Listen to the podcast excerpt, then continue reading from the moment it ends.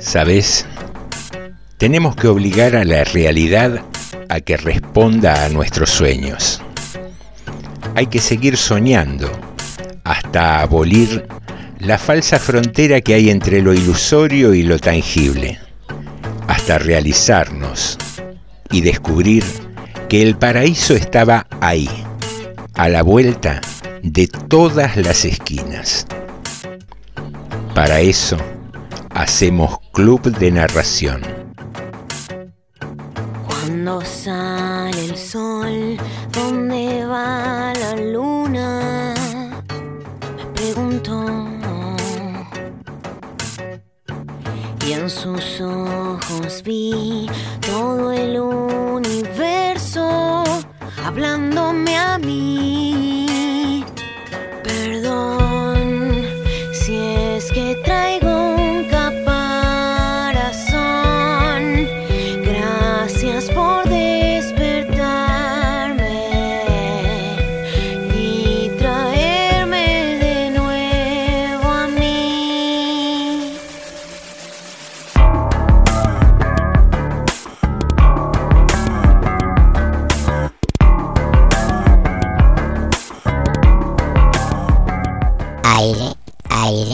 Y aquí estamos, sucedió, estamos en miércoles, han pasado las 10 de la noche y nos encontramos aquí en FM 89.5 para compartir el episodio número 64 del Club de Narración. Dispuestos a transitar una hora de música, literatura y charlas. Si te querés contactar con nosotros, podés hacerlo a través de nuestras redes sociales, que son Instagram y Facebook. Allí nos podés buscar como Club de Narración y también podés escuchar este y los programas anteriores en la plataforma de Spotify. Allí también nos ubicarás como Club de Narración. Muy bien, aquí estamos. ¿Cómo anda Chicho? ¿Cómo estuvo su jornada? Bien, todo bien, lo veo, hoy lo veo tranquilo, ¿eh? bien dispuesto a operar técnicamente este programa. Y sabes que quería contarte Eh, una curiosidad. Ayer fue un día de bastante laburo en casa y en un momento paro a la tarde a tomarme un café y prendo la tele, así como, viste, casi automáticamente uno para distraerse un poco. Y empecé a mirar y a hacer zapping y es increíble, increíble lo berreta que está la, la televisión en general de, canales tradicionales o abiertos o, o algunos canales también de estos de, de cable donde el eje de toda discusión son los escándalos que se van produciendo en otros programas y que cuando uno ve los tapes donde pasan las declaraciones de uno de otro, nota que están guionadas de una manera tan triste, tan, tan pobre, donde los ejes de discusión son las bromas sobre la edad de la gente o sobre la enfermedad, que si tiene Parkinson, que si tiembla, que si no tiembla, que si se acostó con uno, se acostó con otro. El que se acostó cuenta que ese día tenía los calzones de tal color, cosas tan, tan tristes.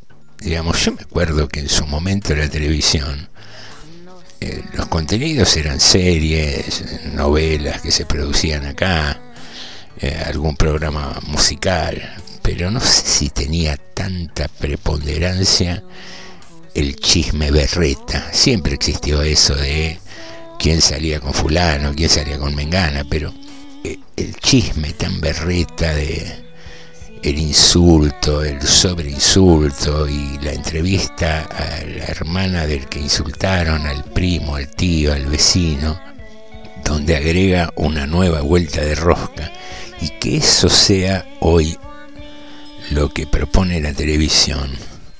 Del mismo modo que ves, no sé, en los noticieros, la repetición del momento donde chocan, donde lo matan, donde le pegan cuatro tiros y lo arrastran y te lo repiten y te lo repiten.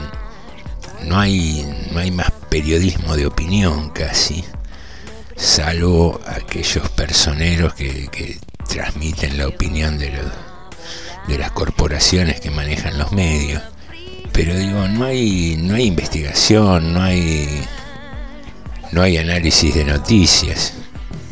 Es muy triste ver cómo ha, caído ¿no? la calidad del entretenimiento, que a fin de cuentas es un poco eso y quizá eso explique también el éxito de las plataformas de, series y de películas que hay, ¿no? Porque la gente me parece como que se empieza a aburrir y le escapa. Y, y bueno, qué sé yo. Será lo, lo que se ve ahora, qué sé yo. Pero es para pensarlo, ¿no? Una cosa es lo que te quieren vender y otra lo que uno decide comprar o no. Así que lo dejamos ahí para pensar. Y, pasa en todos los ámbitos. ¿eh? El otro día también miraba un titular de un diario digital, creo que era Infobae, que hablaba del Peque Schwarman, que, está haciendo un campañón en Roland Garros y demás. Y le había ganado al número 3 del mundo en tenis. Y, el titular de una de las noticias era cuánto dinero había ganado Schwarman y cuánto debía pagar de impuestos un análisis tan triste de, una, de un éxito deportivo, me parece. Y es como para preguntarse, ¿no? ¿Cuándo nos volvimos tan berretas? Por eso digo, una cosa es lo que te quieren imponer y otra lo que terminamos aceptando. Me parece que está mucho en nosotros, ¿no? Por eso el, el reivindicar un poco a, los medios de comunicación públicos, donde no está la urgencia de, la facturación, de, llamar la atención a cualquier precio y mm, que da un poco un espacio para buscar un, entretenimiento con algo más de calidad, me, parece a mí, qué sé yo. Pero bueno, y entre tanta berretada y, noticia mala, una más, es que falleció ayer Eddie Van Halen, el guitarrista de la banda Van Halen, histórica por allá por los 80. Así que a modo de homenaje, vamos a arrancar nuestro programa de hoy con Panamá.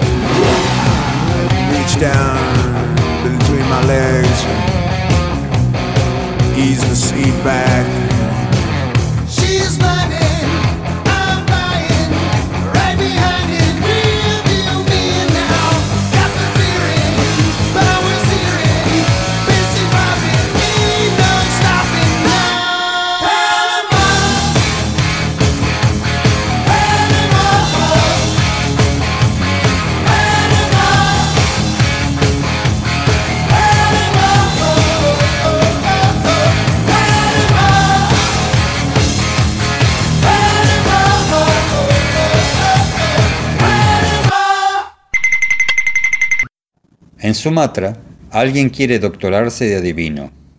El brujo examinador le pregunta si será reprobado o si pasará. El candidato responde que será reprobado. Jorge Luis Borges, el adivino. Seguimos en Club de Narración.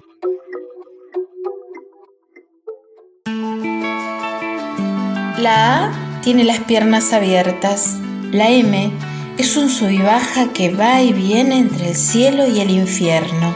La O, círculo cerrado, te asfixia. La R está notoriamente embarazada. Todas las letras de la palabra amor son peligrosas, comprueba Romy. Cuando las palabras salen de la boca, ella las ve dibujadas en el aire. Otra ventana sobre la palabra, Eduardo Galeano. Seguimos en el Club de Narración. Hay besos que pronuncian por sí solos la sentencia de amor condenatoria. Hay besos que se dan con la mirada.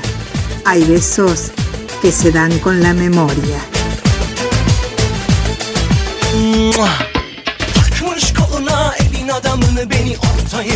Hay besos Ağzına sakızı şişirip şişirip arsız arsız Ay kapatıyor Biz böyle mi gördük babamızdan? Ele güne rezil olduk. Yeni adet gelmiş eski köye bak dostlar mahvoldu. Hay besos silenciosos, besos nobles, hay besos enigmáticos, sinceros. Hay besos que se dan solo las almas. Hay besos por prohibidos verdaderos.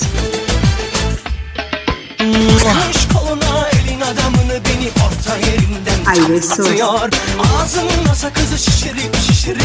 Hay besos. Hay besos que calcinan y que hieren. Hay besos que arrebatan los sentidos.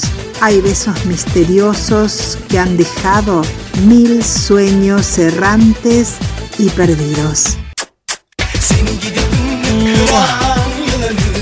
Hay besos. besos. Besos. Gabriela Mistral.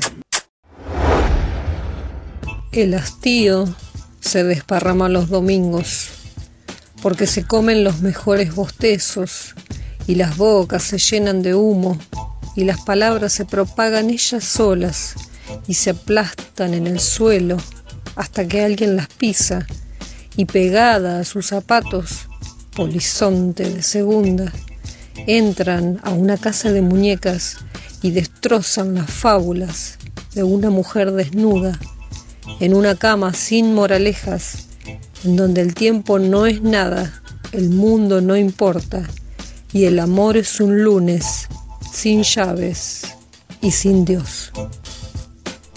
Hastío. Texto y voz. Silvana Ávila.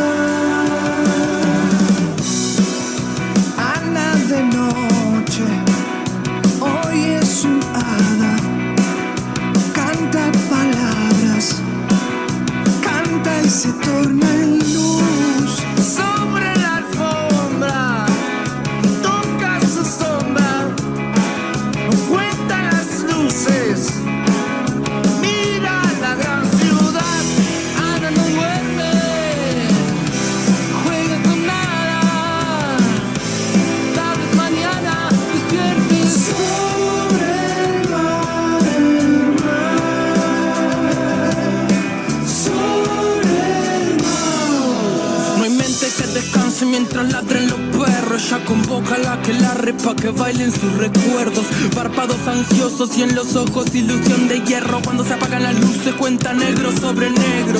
Pies van descalzos buscando sentir Estalla pesada de ganas. Espía por esa ventana Quiere saber si invitada a existir. Los nervios ebrios en estado febril El corazón girando como manos de Fermín. Pintando de carmín para que nada enferme. Dándole un poco de luz a este fin tan tenue. Habitando esos vacíos a los que todo el mundo teme. La noche reencarna mientras Ana no duerme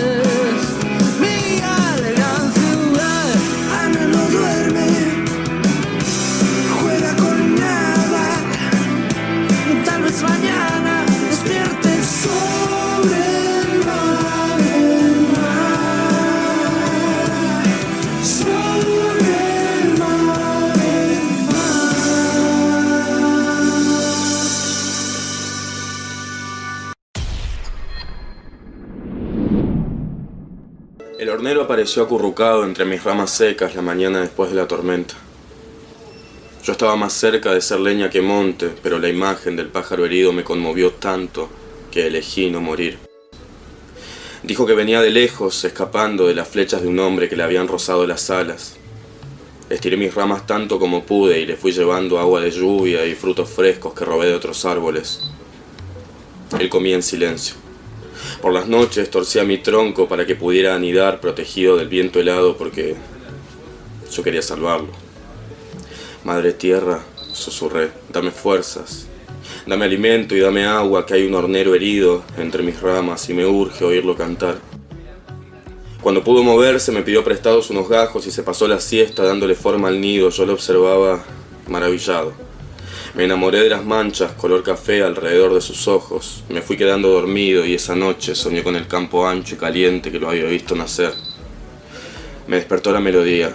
Abrí los ojos y estiré las ramas y cuánta felicidad. El pájaro estaba de pie y le cantaba al cielo. Buenos días, dijo el hornero. Buenos días, respondí. Saltó y batió las alas intentando volar y yo la atrapé una y otra y otra vez mientras le pedía que hiciera fuerza. Yo quería verlo apoyar las patas en las ramas invisibles del viento. Poco tiempo después se animó a bajar, juntó barro con el pico y el nido se hizo hermoso, redondo, como una fruta, o más bien como el sol, porque también era luminoso y tibio, tan tibio que reverdecí.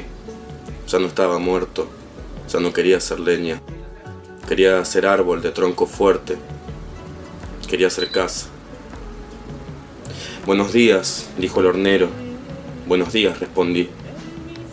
Me temo que hoy he de partir, silbó. Mis alas están curadas y el verano está próximo y hay muchas cosas que quiero ver y ahora puedo hacerlo porque he sanado. Me salvaste la vida, árbol. Volveré a mi tierra y le contaré a los míos sobre vos, les hablaré de tus ramas fuertes que me cobijaron y de las frutas y el agua que me regalaste. Te recordaré hasta el último día y me aseguraré de que los que me aman te amen también a vos. Batió las alas y levanté los ojos para verlo alcanzar el cielo. Era tan hermoso que no quería que se fuera. No quería perder la excusa que había encontrado para no ser leña. La razón piadosa que me permitió sobrevivir. Yo deseaba esa libertad suya que ahora me lastimaba tanto y no dije nada. Los árboles tristes solo sabemos hacer silencio. El hornero se fue para siempre, el nido entre mis ramas permaneció deshabitado, testigo de tierra del pájaro que alguna vez amé y que ahora era memoria. Madre tierra, susurré, dame fuerzas, dame alimento y dame agua, que hay un hornero libre en algún lugar del monte y me urge oírlo cantar otra vez. Texto y voz Juan Solá. Seguimos en Club de Narración.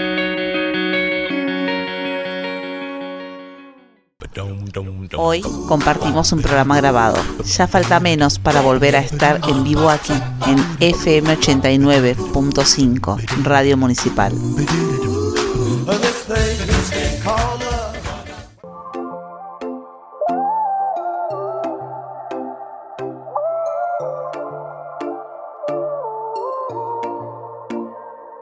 Tu familia no me quiere, dicen que soy lo peor, que estar conmigo es un error y mi amor no te conviene. Te acusan de ser mujeriego, pero yo no lo veo así. En un abrazo descubrí lo que mis labios no dijeron. Te estás enamorando de mí, ya sabes que estoy loco por ti. Tus ojos te delatan, mi boca ya no aguanta. Los dos sabemos que es así. Te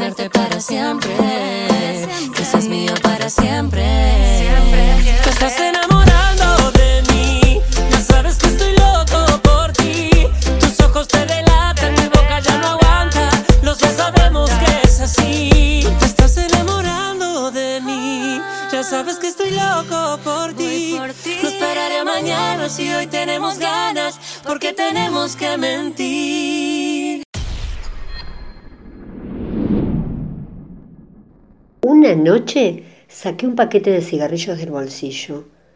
Todo esto lo hacía casi sin querer. No me daba mucha cuenta que los cigarrillos eran los cigarrillos y que iba a fumar. Hacía mucho rato que pensaba en el espíritu en sí mismo, en el espíritu del hombre en relación a los demás hombres, en el espíritu del hombre en relación a las cosas y no sabía si pensaría en el espíritu de las cosas en relación a los hombres. Pero sin querer estaba mirando fijo una cosa, el paquete de cigarrillos. Y ahora analizaba, repasando mi memoria. Recordaba que primero había amenazado sacar uno, pero apenas tocándolo con el dedo. Después fui a sacar otro y no saqué ese cigarrillo precisamente, saqué un tercero. Yo estaba distraída en el momento de sacarlos y no me había dado cuenta de mi imprecisión. Pero después pensaba que mientras yo estaba distraída, ellos podían haberme dominado un poquito, que de acuerdo con su poquita materia tuvieran correlativamente un pequeño espíritu. Y eso espíritu de reserva. Podía alcanzarles para escapar unos y que yo tomara otros. Otra noche estaba conversando con una amiga. Entonces me distraje y volví a sentir otra cosa de los cigarrillos. Cuando tenía ganas de fumar y tomaba uno de ellos, pensaba en tomar uno de tantos. Sin querer, evitaba tomar uno que estaba roto en la punta, aunque eso no influiría para que no se pudiera fumar. Mi tendencia era a tomar uno normal. Al darme cuenta de esto, saqué el cigarrillo roto más afuera del paquete que los demás. Invité a mi compañera. Vi que a pesar de que ese fuera el más fácil de sacar, ella tuvo el mismo sentimiento de unidad normal y prefirió sacar otro. Eso me preocupó pero como seguimos conversando me olvidé. Al rato, muy largo, fui a fumar. Y en el momento de sacar los cigarrillos me acordé. Con mucha sorpresa vi que el roto no estaba y pensé, me lo habré fumado distraída y me alivié de la obsesión. Esa misma noche en otra de las veces que saqué el paquete de cigarrillos me encontré con lo siguiente. El cigarrillo roto no me lo había fumado, se había caído y había quedado horizontal en el fondo del paquete. Entonces, al escapárseme tantas veces me volvió la obsesión. Tuve una fuerte curiosidad por ver qué ocurría si se fumara. Salí al patio, Saqué todos los cigarrillos que quedaban en el paquete, sin ser el roto. Entré a la pieza y se lo ofrecí a mi compañera. Era el único y tendría que fumar ese. Ella hizo mención de tomarlo, pero no lo tomó. Me miró con una sonrisa y yo le pregunté, ¿vos te diste cuenta? Ella me respondió, pero ¿cómo no me voy a dar cuenta? Me quedé fría, pero ella enseguida agregó, te quedaba uno solo y me lo iba a fumar yo. Entonces sacó los cigarrillos de ella y fumamos las dos del mismo paquete. Al día siguiente de mañana recordé que la noche anterior había puesto el cigarrillo roto en la mesa de luz. La mesa de luz me pareció distinta. Tenía una alianza y una asociación extraña con el cigarrillo. Pero yo quise reaccionar contra mí me decidí a abrir el cajón de la mesa de luz y fumarlo como uno de tantos. Lo abrí. Quise sacar el cigarrillo con tanta naturalidad que se me cayó de las manos. Me volvió la obsesión. Volví a reaccionar. Pero al ir a tomarlo de nuevo, me encontré con que había caído en una parte mojada del piso. Esta vez no pude detener mi obsesión. Cada vez se hacía más intensa al observar una cosa activa que ahora ocurría en el piso. El cigarrillo se iba ensombreciendo a medida que el tabaco absorbía el agua.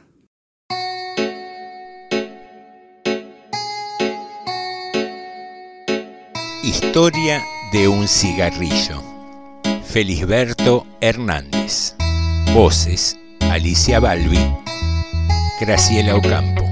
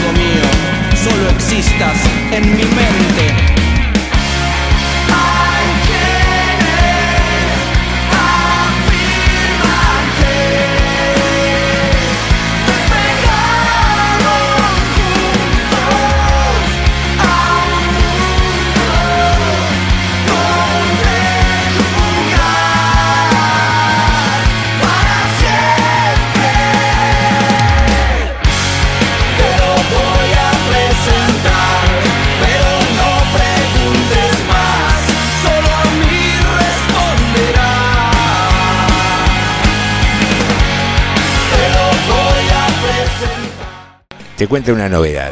Hoy tenemos un estreno que se va a repetir cada miércoles por suerte.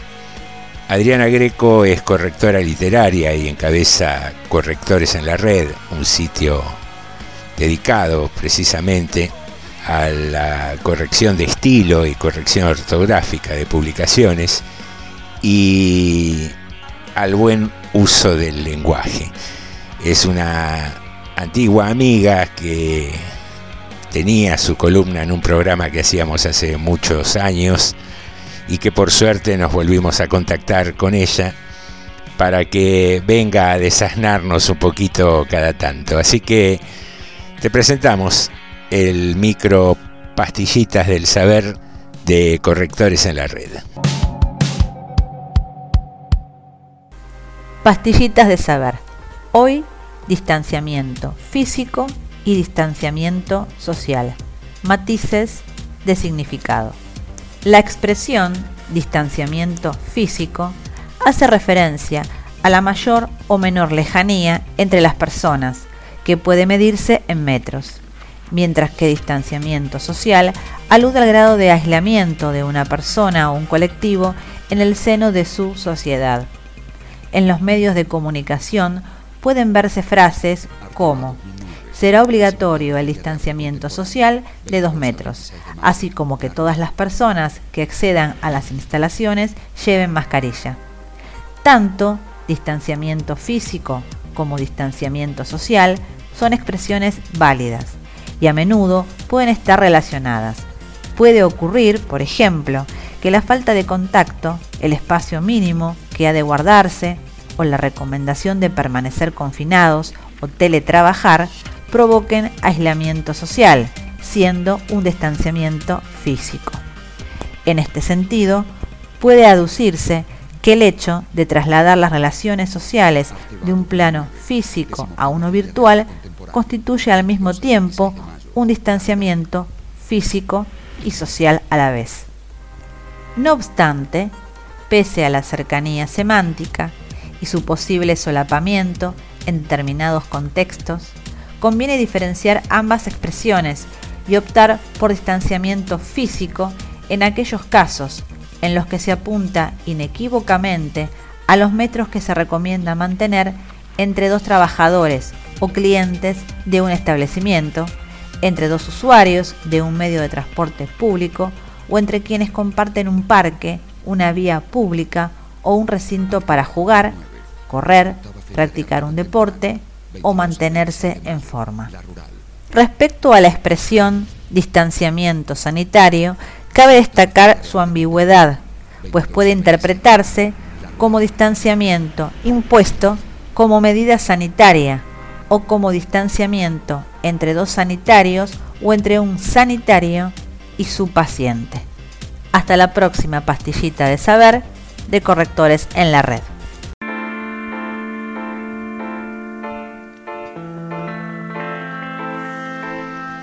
A vos te gusta el champán, a mí me gusta el vino. A vos te gusta la pala, a mí me cabe el pino. Pegaste alta chata, yo vicio camino. Te cabe la marca, me cabe el estilo. Te fuiste al spa, estás divino. Te fuiste con tu mami a reventar casino. Yo la quedo acá, a mí me gusta tranquilo. Me clavo un campari que pegue en el chino. A vos te gusta el champán, me gusta el vino. Te gusta la pala, a mí me cabe el pino. Pegaste alta chata, yo vicio camino. Te cabe la marca, me cabe el estilo, sos dueño, yo soy inquilino. A vos te sobra la plata, yo vivo al filo. Tomaste un Valium, me tomé un tilo lo compraste importado y yo prefiero argentino. Somos tan distintos, pero te quiero igual. Somos tan distintos, pero te quiero igual. Yeah, yeah, somos tan distintos, pero te quiero igual. Somos tan distintos, pero te pero te quiero. A vos te gusta el cash, a vos te gusta el cheque y más. Cuando es verde el billete, sabes, papé, que a mí me gusta el guateque, me gusta lo que pasa cuando la lengua se mete y me gusta un ranchito bien piola en el mar. Te vuelve loco el hotel 5 star. A vos te gusta mandar que no te contradigan y yo prefiero mediar, pero estás tan duro y a mí me gusta el frote, a mí me gusta caliente, a mí me gusta que brote. Sácate el traje, cala el mensaje, baila en el trabajo que tu jefe te raje bien arriba, baila sin pensar, baila en este instante, baila en este mismo lugar. Y para qué lo baila para allá, lo bailo en pelagatos. Y las penas se van. Somos tan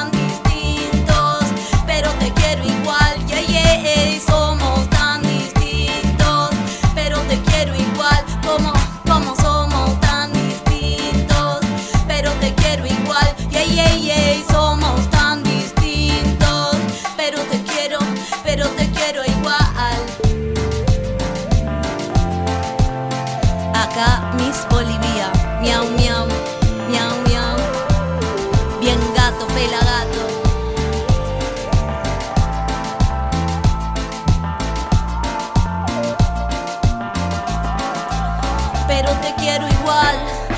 Aunque a veces no nos entendimos, sé que por algo nos cruzó el destino. Seguro que algo vinimos a aprender en este viaje. Y creo que es mejor que cada uno lo haga a su manera. Porque seguir culpando al otro es cualquiera. La vida es pasajera. Y lo que importa, y lo que importa, somos tan distintos. Pero te quiero igual, yeah, yeah, yeah. Somos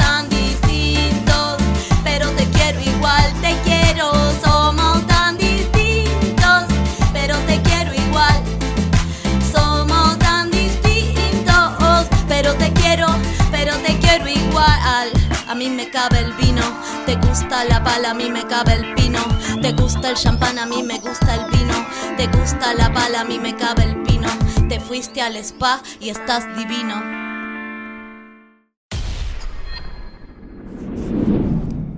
Apenas entré al circo, me enamoré del domador. Dormí en la jaula de los leones. Era la más temible, la más amaestrada. Todavía enloquezco ante la carne cruda.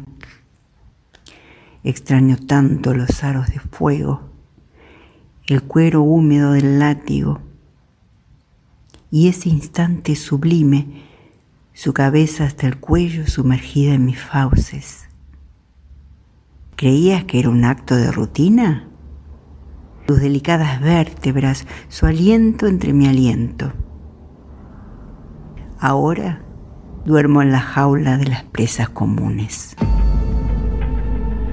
Animal de presa. Laura Yazán. Voz Cristina Samaniego.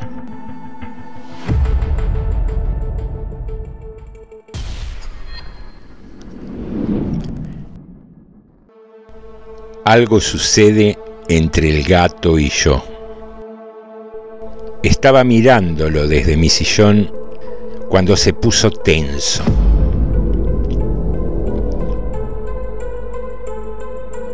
Irguió las orejas y clavó la vista en un punto fijo del ligustro. Yo me concentré en él tanto como él en lo que miraba. De pronto sentí su instinto, un torbellino que me arrasó. Saltamos los dos a la vez. Ahora ha vuelto al mismo lugar de antes. Se ha relajado y me echa una mirada lenta como para controlar que todo esté bien. Ovillado en mi sillón, aguardo expectante su veredicto. Todavía Tengo la boca llena de plumas. Felinos, Raúl Brasca. Seguimos en el Club de Narración.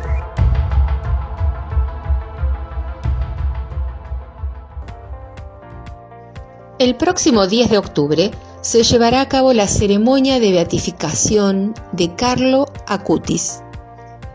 Carlo fue un joven italiano que falleció en 2006, con tan solo 15 años de edad. Tomó notoriedad porque su corta vida la dedicó a promover contenidos religiosos vía Internet. Así fue que se ganó el apodo del ciberapóstol o el primer influencer de Dios. Pero su historia se hizo conocida en todo el mundo, no solo por su próxima beatificación, sino también por dos hechos curiosos. El primero tiene que ver con una predicción, ya que Carlo predijo en 2006 su propia muerte. Mientras grababa un video, dijo mirando al cielo, Cuando pese 70 kilos, estoy destinado a morir. Coincidencia o premonición, en octubre de ese año, Carlo debió ser hospitalizado y se le diagnosticó leucemia mieloide aguda. La enfermedad fue fulminante. Falleció el 12 de octubre, pesando exactamente 70 kilos. El otro hecho curioso tiene que ver con la conservación de su cadáver. La tumba del joven fue abierta después de una misa realizada en su memoria, que encabezó el obispo de Asís. El video de ese momento produjo una fuerte repercusión en las redes sociales, por el grado de conservación de su cuerpo a 14 años de su muerte. En las imágenes difundidas parece intacto, vistiendo remera, jean, zapatillas y un rosario en su mano.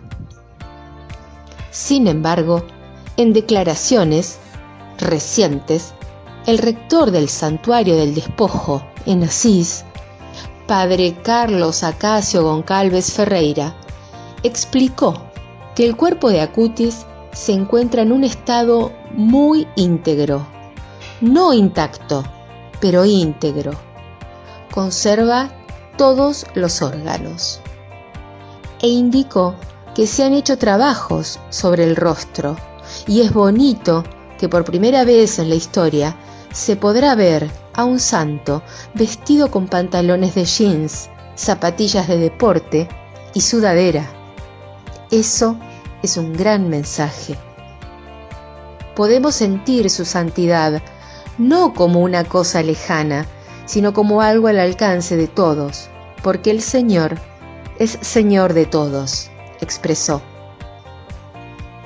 Podemos concluir de este modo que la Iglesia trata de adaptarse a los nuevos tiempos tecnológicos, disimulando u omitiendo aclarar algunos retoques en el cuerpo de quien parece ser presentado como el patrono de Internet o el evangelizador del siglo XXI, y dejando crecer vía redes el mito de la conservación de su cuerpo.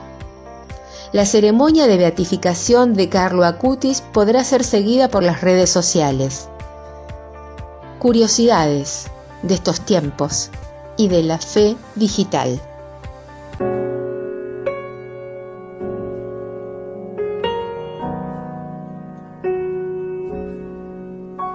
He dejado de hablar con las paredes, de repetir tu nombre. He dejado de perderme en los bares, de buscarte en la noche, de rendirme al amanecer. He dejado de pensar si algún día, tal vez si tú quisieras, tal vez volveríamos a ser lo que fuimos, lo que un día quisimos, lo que nunca tuvimos. Y ahora ya ves, ya sé cómo seguir adelante, ya sé cómo seguir aunque tú no estés. No es sido fácil, pero ya sé. Ahora ya ves, aunque cada mañana me cueste, y aunque a veces me equivoque y te nombre, fue sin querer, aprenderé. He dejado de burlarme del tiempo, de reírme del amor. He dejado a un lado mis hazañas, ahora cuido las palabras, lo que hago y lo que siento. He dejado de esperar eternamente, tal vez lo que ha pasado sea para mejor. He dejado de llorar por las esquinas y ahora espero que la vida me traiga otro tiempo de amor. Y ahora ya ves, ya sé cómo seguir adelante, ya sé cómo seguir aunque tú no estés. No ha sido fácil, pero ya sé. Ahora ya ves, aunque cada mañana me cueste, y aunque a veces me equivoque y te nombre, fue sin querer, aprenderé.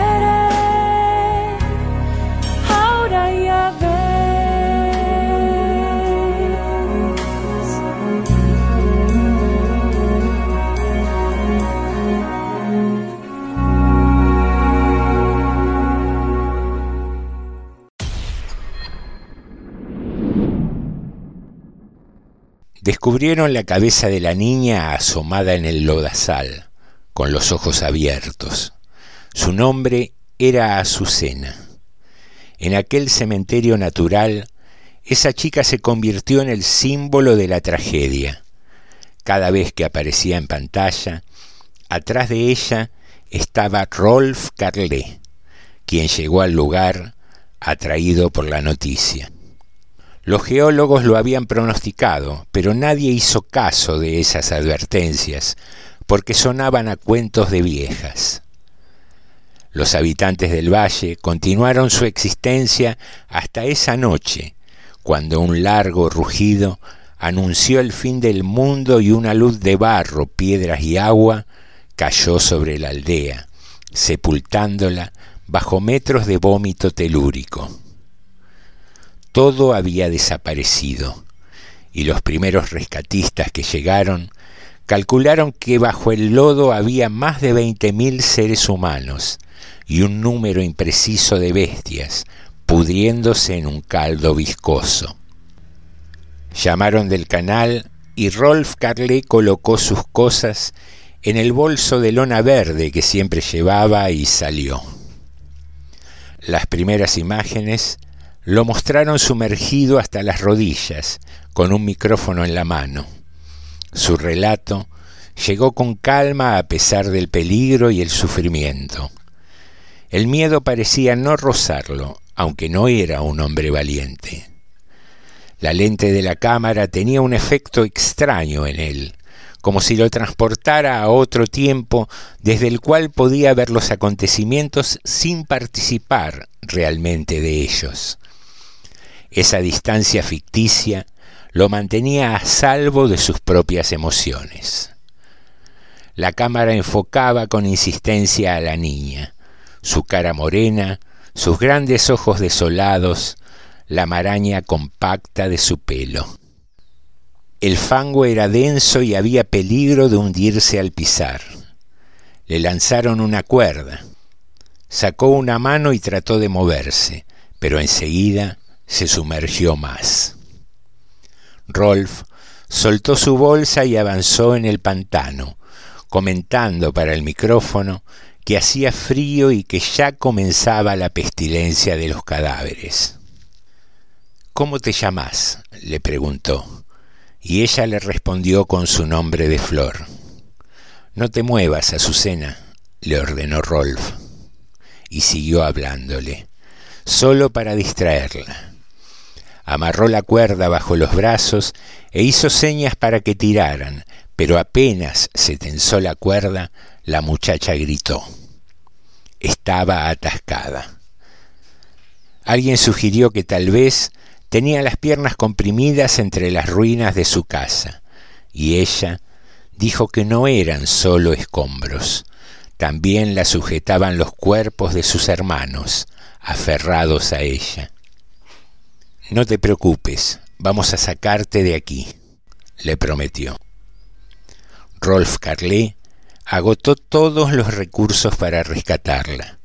Luchó con palos y cuerdas, pero cada tirón era un suplicio intolerable para la niña.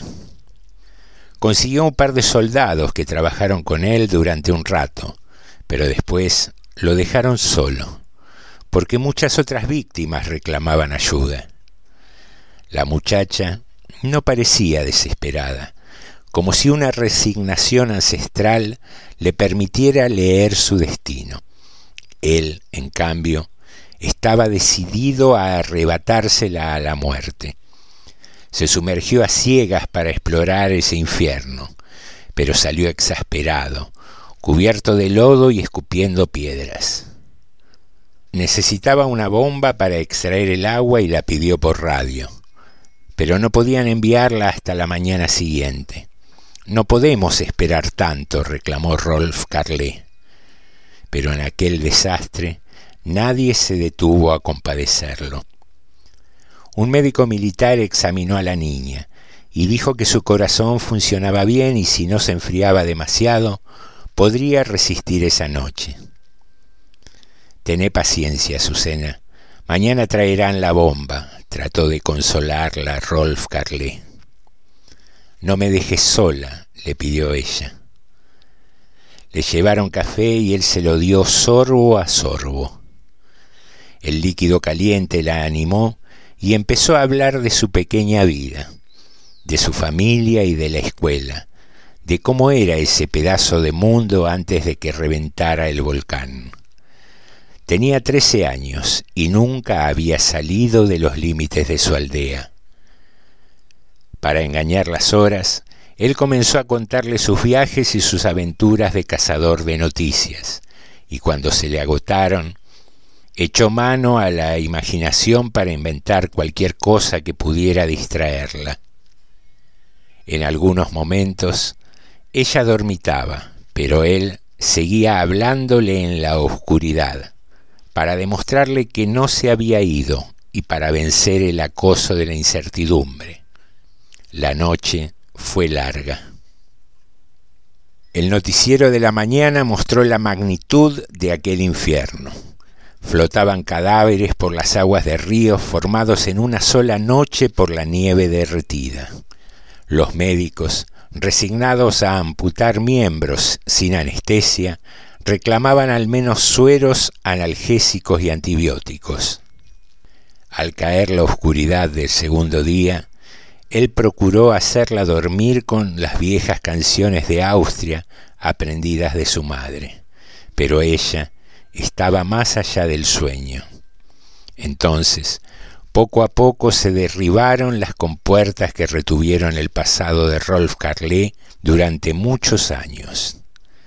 Ese pasado no pudo contárselo a Azucena. Ella era incapaz de imaginarse la guerra, así que no le dijo de la tarde en que lo llevaron al campo de concentración para enterrar a los prisioneros, cómo hablarle de los hornos a esa niña moribunda. Tampoco mencionó la noche en que vio a su madre desnuda, llorando de humillación. Muchas cosas se cayó, pero en esas horas revivió por primera vez todo aquello que su mente había intentado borrar.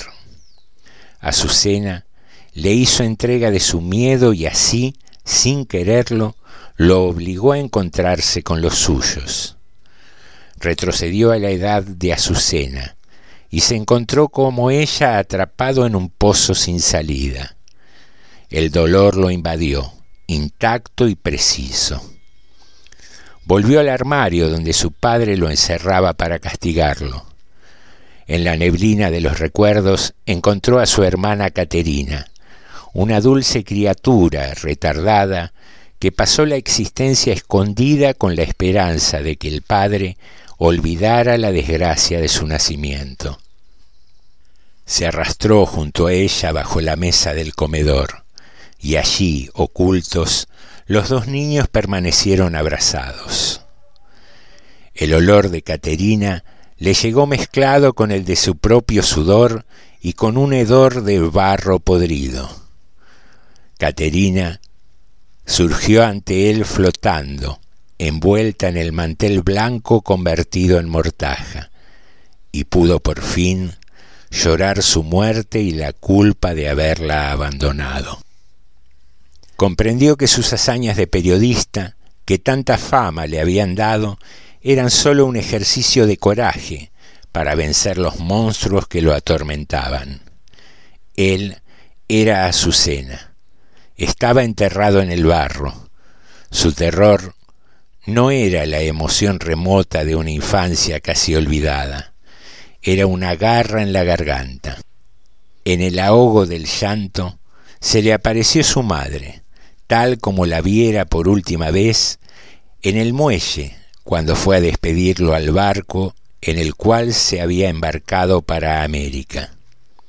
No venía a secarle las lágrimas, sino a decirle que tomara una pala porque la guerra había terminado y ahora debían enterrar a los muertos.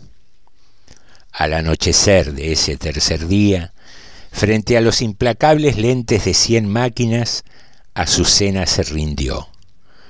Con sus ojos fijos en los de ese amigo que la había sostenido hasta el final.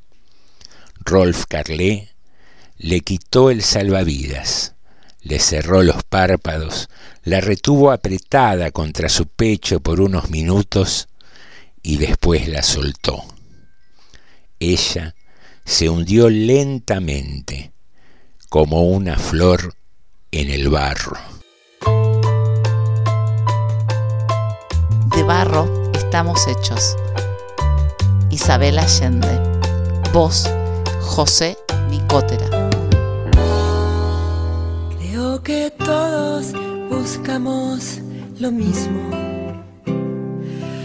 No sabemos muy bien qué es ni dónde está. Oímos hablar Muy bien, queridas amigas, queridos amigos.